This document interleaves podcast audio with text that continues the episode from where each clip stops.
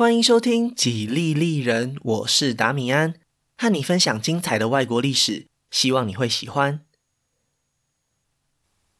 在节目开始前，先向大家道歉一下，有些听众朋友可能会发现，最近一两个月来，节目当中有时候会听到吃螺丝的情况，在这里先和大家说声抱歉，因为一集半小时的节目，光是录音和剪辑就至少要花六个小时，为了赶在礼拜五上架，很多时候剪完我是没有办法重听一遍的。因为我也不是全职 podcaster，还有要养活自己的工作，所以权衡之下才会先把内容发布出来，等到假日才做修正。如果是礼拜五或是礼拜六收听的朋友，可能就会听到这些有状况的录音档。在这边也很感谢所有热心帮我抓出几分几秒没有剪干净的听众朋友们，谢谢你们让我在修正的时候可以节省很多时间。无论如何，让你们听到这样的内容实在很抱歉。之后在剪辑节目时会更加小心，希望不会再有这种状况发生。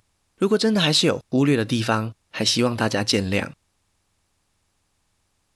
今天是美国史的第三十五集，救援失败。这一集的节目里会介绍一个比较复杂的经济议题，叫做停滞性通膨。建议大家可以到 Facebook 和 Instagram 的粉丝专业搭配概念图一起收听，也麻烦大家两边都顺手追踪一下。连接都可以在下方资讯栏找到哦。在今天的节目里，会先介绍美国在一九六零年代末期开始的经济问题，紧接着是福特和卡特这两位深受经济问题影响的总统，其中会牵涉到广泛的国际事件，像是以阿战争或是伊朗革命。当然，美国国内的政治环境也会是关注的焦点。希望大家在听完这集节目以后，可以明白一九七零年代美国的政治和经济是属于什么样的困境之中。那么今天的节目就开始吧。上一集说到尼克森因为水门案的丑闻而下台，但是他离开前留下的烂摊子可不只有这一件。经济问题也是人民对他感到不满的另外一个重点。这件事情其实还要从一九六零年代开始说起。自从二战结束后，美国就一直享受着经济成长的红利，不管是物质还是精神上，都带给民众一种强大的自信心。美国政府内部的经济学家关心的两大指标，不管是 GDP 的成长还是整体的失业率，也都在健康的预期范围内。然而，这一切在詹森总统的任内发生了巨大的变化。如果大家还有印象的话，在第三十三集的节目里，詹森为了一个叫做“伟大社会”的目标，推动了一系列的社会福利法案。当然，这些理想是要付出代价的，几乎每一个计划都要消耗联邦政府的预算。只是在计划刚开始的时候，这些数字并不明显。不过，随着詹森派遣军队前往东南亚参加越南战争，这个问题很快就浮上台面了。就算美国是世界上首屈一指的经济强国，也无法同时负担这两笔巨大的款项。更不用说詹森还推动了减税的计划。所以在尼克森上台以后，联邦政府一直都是处于入不敷出的状况。客观来说，原本这笔账是不能算在尼克森头上的。但是偏偏他既没有办法结束越战，也没有办法终止社会福利，因为就像上一集所提到的，民主党掌控了国会，再加上连任的考量，尼克森一点也不想要否决社会福利相关的法案。当然，最后联邦政府的财政状况也没有办法改善了。不过，当时美国主流的经济学家并不认为这是一个大问题，因为他们大部分都已经接受了凯因斯学派的看法，政府举债只是一种必要的手段。只要经济维持成长，那就不需要太过紧张。真正让经济学家们担忧的是，他们关注的经济指标出现了一种奇怪的现象。当时的通货膨胀正在逐渐上升，然而在同一时间，失业率竟然也在攀升，这和他们预期的发展完全不一样。这边就有必要解释一下经济学家的看法了。一直以来，他们都认为通货膨胀是伴随着经济成长发生，所以在正常的状况下，就算物价上涨，长期下来劳工的薪资也会随之提高，这就是一个健康的状况。政府在这个时候唯一的任务就是控制货币发行的数量，确保通膨在合理的范围内就好。那么反过来说，只要经济出现停滞或是开始衰退，反而就会陷入通货紧缩的困境。这也就是一九三零年代经济大萧条的问题。伴随着通货紧缩而来的是美国民众居高不下的失业率，所以在这种情况下，政府的首要任务就不再是控制货币的数量，而是赶快扩大政府支出来刺激经济，让整个社会的供给需求重新达到平衡。这就是为什么当经济学家们看到失业率和通膨率一起上升时，他们会既困惑又不安了。如果要控制通货膨胀，美国联准会可以提高利率，让市面上流通的货币减少。但是提高利率的同时，也会鼓励企业把钱存进银行，反而会减少企业的投资。这对降低失业率一点帮助也没有，甚至会导致更严重的失业状况。同样的道理，如果为了解决失业问题而降低利率，鼓励企业投资，就会让通货膨胀的问题更加严重。这种进退两难的情况，确实是前所未有的挑战。被经济学家们称作停滞性通货膨胀。不过说也奇怪，为什么在美国会出现停滞性通膨？这到底是怎么一回事呢？这个问题可以从三个层面切入，也就是停滞性通膨的三个特征：严重的通货膨胀、经济停滞以及高失业率。通货膨胀的原因比较简单，詹森政府的大量支出，包括越战和社会福利。不止让财政赤字扩大，也让政府手中的大量现金流通到市面上。这种在短时间内大量出现的热钱，带动了剧烈的通货膨胀，而且幅度远远高于人们的想象。等到民众察觉时，已经是难以扭转的趋势了。虽然通膨会提高民众的日常支出，带来的痛苦非常明显，但是毕竟这是美国历史上频繁发生的状况，政府已经有过非常多次交手的经验了。所以紧接着，我们把重点放在失业和经济停滞上。这两件事情之间有着密不可分的关系，因为一直以来失业都被认为是一种经济不佳的表现。它的逻辑是这样的：如果在经济成长的状况下，企业获利也会随之增加，他们就能够雇佣大量的劳工，这些劳工也会成为消费者，让其他企业的获利也增加，制造出一种正向的循环。当然，如果失业，就会造成完全相反的结果。但是为什么美国的失业率会在一九六零年代末期突然提高呢？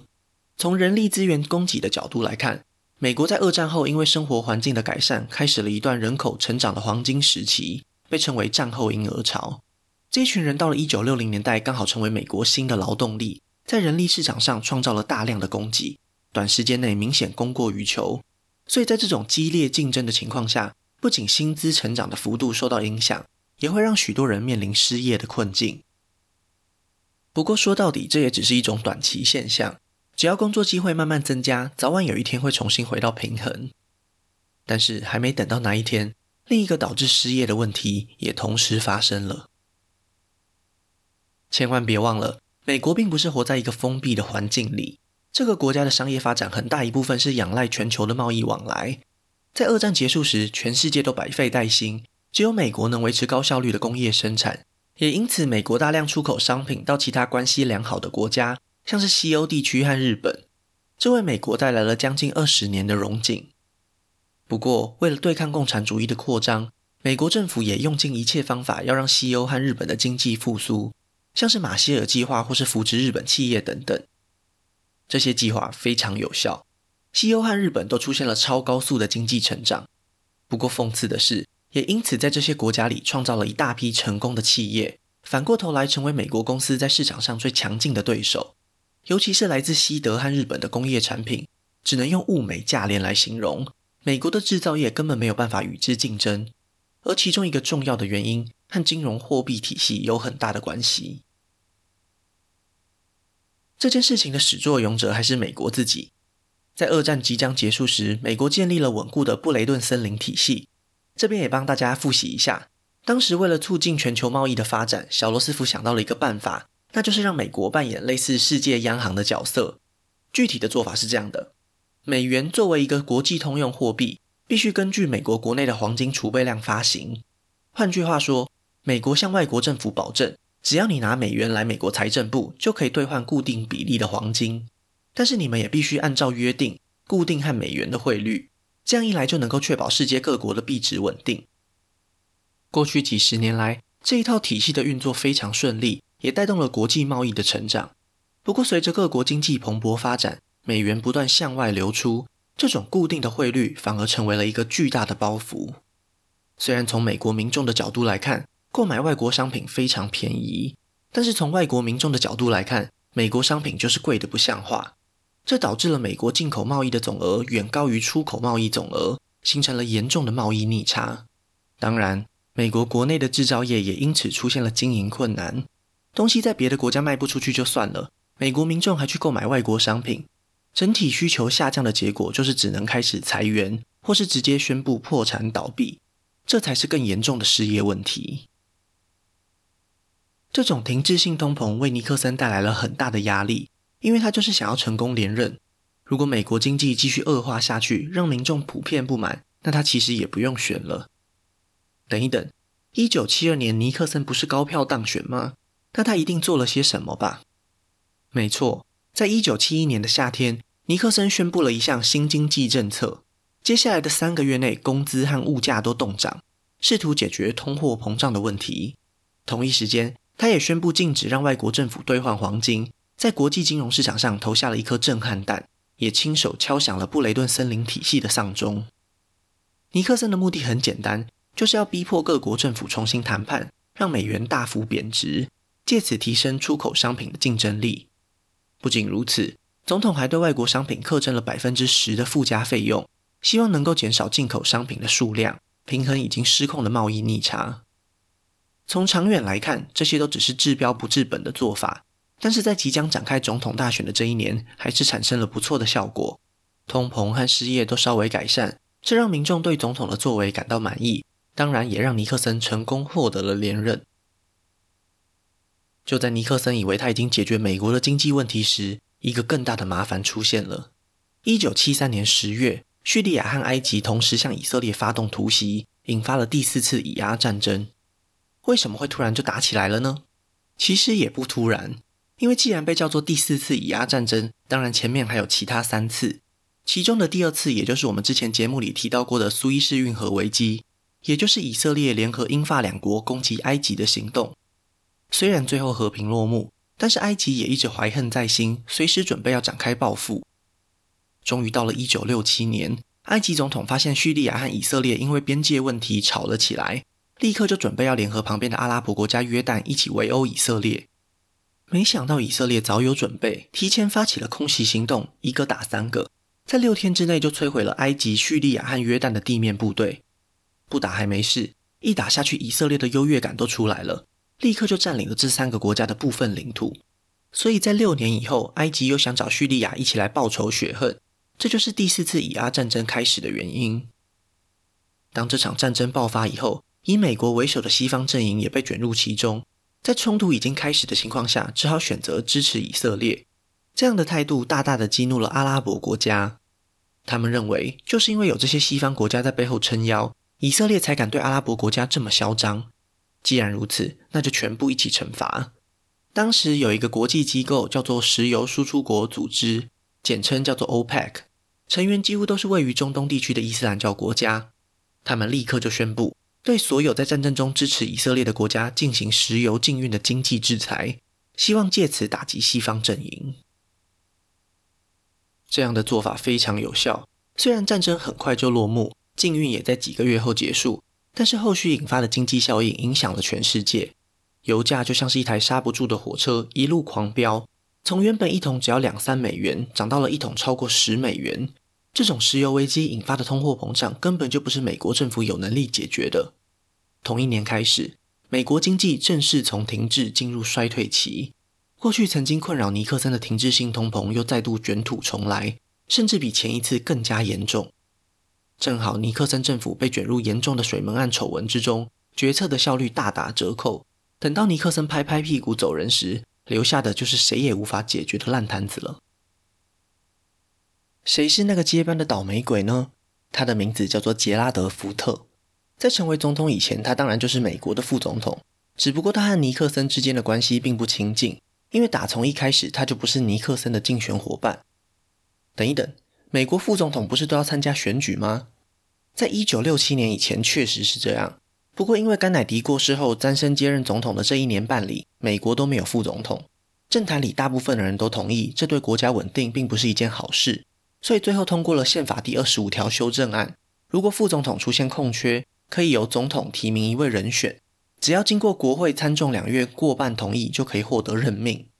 没想到这项宪法修正案就在通过六年以后迅速派上用场。就在尼克森展开周六夜大屠杀的十天前，他的副总统因为被指控逃漏税，最后决定辞职，甚至比尼克森本人还早一年离开白宫。这个时候的尼克森虽然获得提名副总统的权利，但是他也明白民主党绝对不可能会轻易善罢甘休。迫于无奈之下，只好选择共和党内温和的国会代表福特，因为他是唯一有可能通过提名的人选。从这一点就可以看出，福特和尼克森的关系绝对好不到哪里去。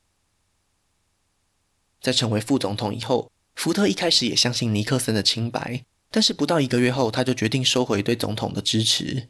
因为他一直苦口婆心劝尼克森交出录音带，总统却还是坚持己见。这种此地无银三百两的行径实在是难以令人相信。最后，福特终于选择站在尼克森的对立面。也正是因为如此，水门案并没有影响到福特本人的名声。他的就职演说还获得了民众激烈的赞赏。福特总统是这么说的：“从今天开始，困扰美国的噩梦结束了。我们的宪法已经证明了它的价值。”美国是一个法治国家，而不是人治国家，而且这个国家属于人民。根据民意调查，将近八成民众都对新总统充满期待，就好像他是黎明的第一道曙光。然而，蜜月期非常短暂，一个月后，福特总统公开宣布特别赦免尼克森。其实，福特也知道这么做可能会受到批评，但是摆在他面前的只有两个选项：他可以选择继续追究尼克森的法律责任。不过，一旦进入法律程序，案件的审理将会在接下来很长一段时间里都成为全国瞩目的焦点，也会进一步激化民众的对立。与其如此，他宁可选择将这些丑闻放下，敦促人们迈开大步向前走，趁着尼克森还没有被法院正式起诉以前，赶快结束这场争议。这样的做法确实有效地缓解了社会的愤怒和耻辱感，但是无形之中其实是让民众对尼克森的不满转移到了福特自己身上。在民间，甚至有媒体开始怀疑，是不是福特在成为副总统以前就已经和尼克森达成了什么秘密交易？也许当初福特就是承诺过不起诉尼克森，才换到非常有可能往上递补的副总统职位。虽然这样的传言只是毫无根据的猜测，但是在接下来的两年多里，都如影随形的跟在福特的背后。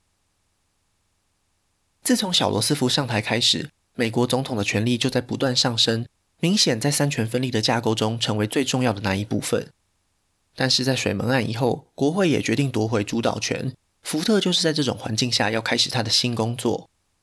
就在特赦尼克森的两个月以后，美国迎来了一九七四年的国会期中选举，民主党理所当然地获得了全面胜利。他们不仅在参众两院都获得多数，而且还是超过六成的多数，在众议院里甚至超过了三分之二。这意味着民主党可以推翻所有福特行使的否决权，完全凌驾在总统之上。这一年的期中选举也产生了许多新生代的国会议员，他们最明显的共同点就是要彻底限制行政部门的权力，尤其是那些最有可能滥权的机构。名单上的第一个就是当年被尼克森滥用的中央情报局。在国会公布的调查报告中，过去十几年来，联邦调查局和中央情报局窃听、监控了将近三十万的美国公民。这些人之中，有一部分是社会主义者，有部分是反战人士，还有一部分的人参加了民权运动。从甘乃迪、詹森一直到尼克森，每一位总统都曾经授权过类似的行动。对外国政府领袖的暗杀和秘密策划的政变，也是一点都没有少。这些劣迹斑斑的记录震惊了美国民众。终于在国会的要求之下，情报单位才开始受到政府的约束。和前几任总统相比之下，福特可以说是一位相当正派、善良的总统。不过，他面临的困难让他注定无法成为一个让人们怀念的好总统。在内政上，停滞性通膨还在继续恶化，几乎一直延续到了下一次总统大选。民主党国会毫不掩饰的敌意，也让福特成为了过去一百年来最绑手绑脚的总统。在外交上，福特让季辛吉继续担任国务卿，延续了过去和解的外交方针。不过，虽然美国和苏联进一步签订了和平协议，也丝毫无法掩盖国外传回来的一个重磅消息：越南终究还是沦陷了。不仅如此，隔壁的柬埔寨也被红色高棉夺走了政权。这在民众眼中就是美国政府无能的表现。只不过，他们也不会支持政府对外发动战争了。在美国社会里，一场意识形态上的文化战争也早就已经开打。一九七三年。最高法院审理了罗素韦德案，这是一项关于女性堕胎权的争议案件。在许多宗教观念强烈或是价值观保守的州，除非胎儿危害到母亲的生命，否则绝对不能堕胎。任何进行这项手术的医疗机关都会被认定是违法的。然而，大法官们认为，应该让女性获得自由选择的权利。全国各州都不能够透过法律禁止女性在怀孕的前三个月去堕胎。这样的判决在民间掀起了轩然大波，激怒了广大的宗教团体。在种族问题之后，这几乎是最严重的社会对立。这些保守派宗教人士以前所未有的积极态度开始参与政治，成为了影响美国政坛的一股新力量。一九七六年，福特深思熟虑以后，决定竞选连任。虽然过去两年的执政经验并不愉快，但他还是希望能够完成他没有完成的任务。本以为提名应该会非常顺利的他，竟然在共和党初选里差一点就翻车。和他竞争的就是有着俊朗形象的加州州长隆纳·雷根。雷根本来就属于共和党内比较保守的派系，他选择拥抱了反堕胎的宗教势力，已经成为共和党内实力最强大的派系领袖。如果不是因为福特具有现任总统的身份，最后代表共和党的非常有可能是雷根，而不是福特。而在民主党这边，他们推派的候选人非常特别，是一位来自乔治亚州的州长，他的名字叫做吉米·卡特。在一九七六年的总统大选以前，几乎没有人听过这号人物。不过，民主党的初选就是这么奇妙，在一次又一次的投票以后，卡特竟然从吊车尾的一路逆转，成为了初选的最大赢家。他的竞选策略就是。让所有民众都知道，吉米·卡特是政治局外人，和华盛顿特区里玩弄权术的政客们完全不一样。在水门案之后，这种身份确实带给民众一种清新脱俗的感觉。也正是因为如此，民主党最后顺应民意，提名了卡特担任候选人。在竞选期间，卡特看准了现任政府的弱点，将炮火全部对准了国内悲惨的经济状况。他的顾问团队里有一位经济学家。曾经提出过一种衡量民众生活不满的指标，叫做痛苦指数。计算的方法就是将通货膨胀率直接加上失业率。根据当年度的资料，福特任内的痛苦指数高达百分之十三。卡特因此指控福特是美国有史以来最糟糕的总统，非常有效地唤醒了民众对政府的不满。虽然福特在选前展开最后冲刺，将双方的差距拉近，但是在几个原本可能会支持共和党的摇摆州里。当年福特赦免尼克森的反效果就显现出来了。最后，福特还是以些微的劣势输掉了这场选举。当卡特上台时，他穿着毛衣对民众发表了电视版本的炉边谈话。之所以会特别提到他的穿着，是因为这就是他想要传达给美国人民的讯息：保暖只需要多加件毛衣，不要过度依赖暖气。这种节约能源的主张，对毫无节制的美国人来说，是一种全新的思考方式。不仅如此，他还向民众承诺将会推动减税方案，并且同时扩大支出，解决福特总统没有办法处理的问题。这一系列的新政策方向让他的支持度直线上升，将近四分之三的美国民众都表示愿意相信这位新总统。然而，真正在政坛里打滚多年的人们很快就感觉到不对劲。卡特在竞选时宣称自己是局外人，这样的说法还真的不夸张。他对国会的态度异常冷淡，就连行政部门里的技术官僚，他也相当不以为然。卡特只信任他从乔治亚州带来的那些专家，也就是和他一起打赢选战的竞选团队，这让真正和总统接触过的人很难不对他失望。众议院院长就是其中一位。当他向总统表示愿意帮忙介绍国会代表们，让卡特和大家打好关系时，卡特冷淡的回复令他非常惊讶。总统表示，他以前曾经当过州长。当然明白该如何跟立法部门打交道，这种接近傲慢的自信，很快就会让他走上一条非常艰难的道路。如果从工作态度上来看，卡特总统可以算是非常认真的，但是他似乎不太明白很多事情不能操之过急。在刚上台的第一年里，他就和行政团队在没有跟国会代表讨论过的情况下，直接向国会提交了有关能源、经济和社会福利的大型计划。照理来说，一个成熟的政治家，尤其是国家领导人，应该要能够为各种目标明确的排序，哪些法案才是真正最迫切、最重要的，优先完成它，接着再按部就班，一个一个和国会一起合作。卡特几乎是完全反其道而行，在短时间内就通通丢给国会，最后的结果就是消化不良，反而降低了立法的效率。在刚上台的时候，卡特信誓旦旦地说要推动减税计划，并且扩大公共支出。但是当他看过政府的财务报表以后，立刻就退缩了。他深刻地体会到，原来前任总统面临的财政压力有多么巨大。这些有限的资源根本没有办法完成什么像样的计划。这种小心谨慎的态度，很快就推翻了他自己过去的承诺。在国会里，民主党议员早就已经准备好要和总统合作，没想到最后卡特竟然临阵脱逃。这是一种政治上的背叛。接下来，总统和国会的互动也逐渐趋于冷淡。对于一个握有巨大国会优势的总统来说，在经济上，他真正做出的努力远远跟不上人们对他的期待。在外交上，卡特总统的理念和半个世纪以前的威尔逊总统非常接近。他对世界和平的理想主义，激励他完成了一项重大的成就，也就是让美国政府作为中间人，调解了埃及和以色列过去几十年来的纠纷。卡特总统成功说服以色列将过去占领的埃及领土归还，赢得了埃及人的友谊。同时，为了补偿以色列，美国也愿意提供资金给以色列，用来兴建防御性的军事基地。整体来说，还是为中东地区的和平做出了巨大的贡献。虽然四年后爆发了第五次的以阿战争，不过埃及已经没有卷入这场战争了。除此之外，卡特也积极地推动了一些基于道德原则的外交计划。像是将巴拿马运河归还给当地的政府，从外国政府的角度来看，这是一个非常合理的做法。本来一开始美国人接手这项重要的交通建设时，也可以称得上是巧取豪夺。如今世界各国都越来越重视国家主权，这种帝国主义色彩浓厚的控制早就该成为历史。不过对美国民众来说，这样的做法并不讨喜。许多保守的美国人认为，这么做是在侵蚀美国利益。从各方面来看，都不能算是一种爱国的行为。最激烈的批评当然是来自共和党的雷根了，几乎可以肯定，他会和卡特在一九八零年的总统大选上展开正面对决。一开始，卡特并不担心，但是接下来在一九七九年爆发的事件，证明总统确实是过度乐观了。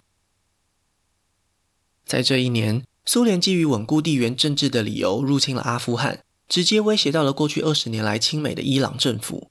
但是真正的压力并不是来自共产阵营，而是伊朗国内自己的宗教势力。在第三十一集的节目里，艾森豪政府帮助伊朗国王重新夺回政权，作为交换条件，英美两国可以收获伊朗庞大的石油利益。这在伊朗人民眼中就是一种丧权辱国的条约。在接下来的日子里，美国政府支持的巴勒维国王对国内采取了高压的统治手段，不断累积着民众的怒气值。这一切终于在一九七七年爆发了。接下来的两年里，伊朗频繁发生的罢工和抗议示威，让巴勒维终于认清自己不受欢迎的事实。刚好健康也出了一些状况，索性飞往美国接受治疗。卡特政府误判了局势，他对巴勒维友善的态度，在伊朗的宗教分子眼中，就是美国继续包庇独裁者的企图。曾经流亡海外的伊朗宗教领袖何梅尼，也在这个时候终于返回祖国。他非常担心美国过去的不良记录。假如巴勒维在美国的保护下，借助美国情报单位和美军的实力，要推翻革命后的新政府，简直易如反掌。于是他要求美方立刻交出巴勒维以及这位国王藏匿在海外的资产。卡特立刻就被激怒了，他下令冻结伊朗在美国所有的财产，希望这种强硬的反击可以让伊朗人注意一下自己的态度。没想到这么做反而让伊朗民众更加愤怒。过去对巴勒维的不满一下子就转移到了美国身上，当然首当其冲的就是美国在伊朗的大使馆了。由于事发突然，美方人员来不及应变，当宗教激进分子攻进位于首都德黑兰的美国大使馆时，卡特总统几乎是无能为力。就这样，六十六位美国公民成为了谈判的筹码。在接下来的一年里，美国人民都只能在新闻上看着这些同胞受困。如果说这件事情严重打击了卡特政府的威望，那么随之而来的经济问题才是真正压垮骆驼的最后一根稻草。伊朗革命爆发时，许多在当地开采石油的工人都参加了大罢工，石油产量因此几乎减少到了原来的四分之一。最直接的效果当然就是油价飙升。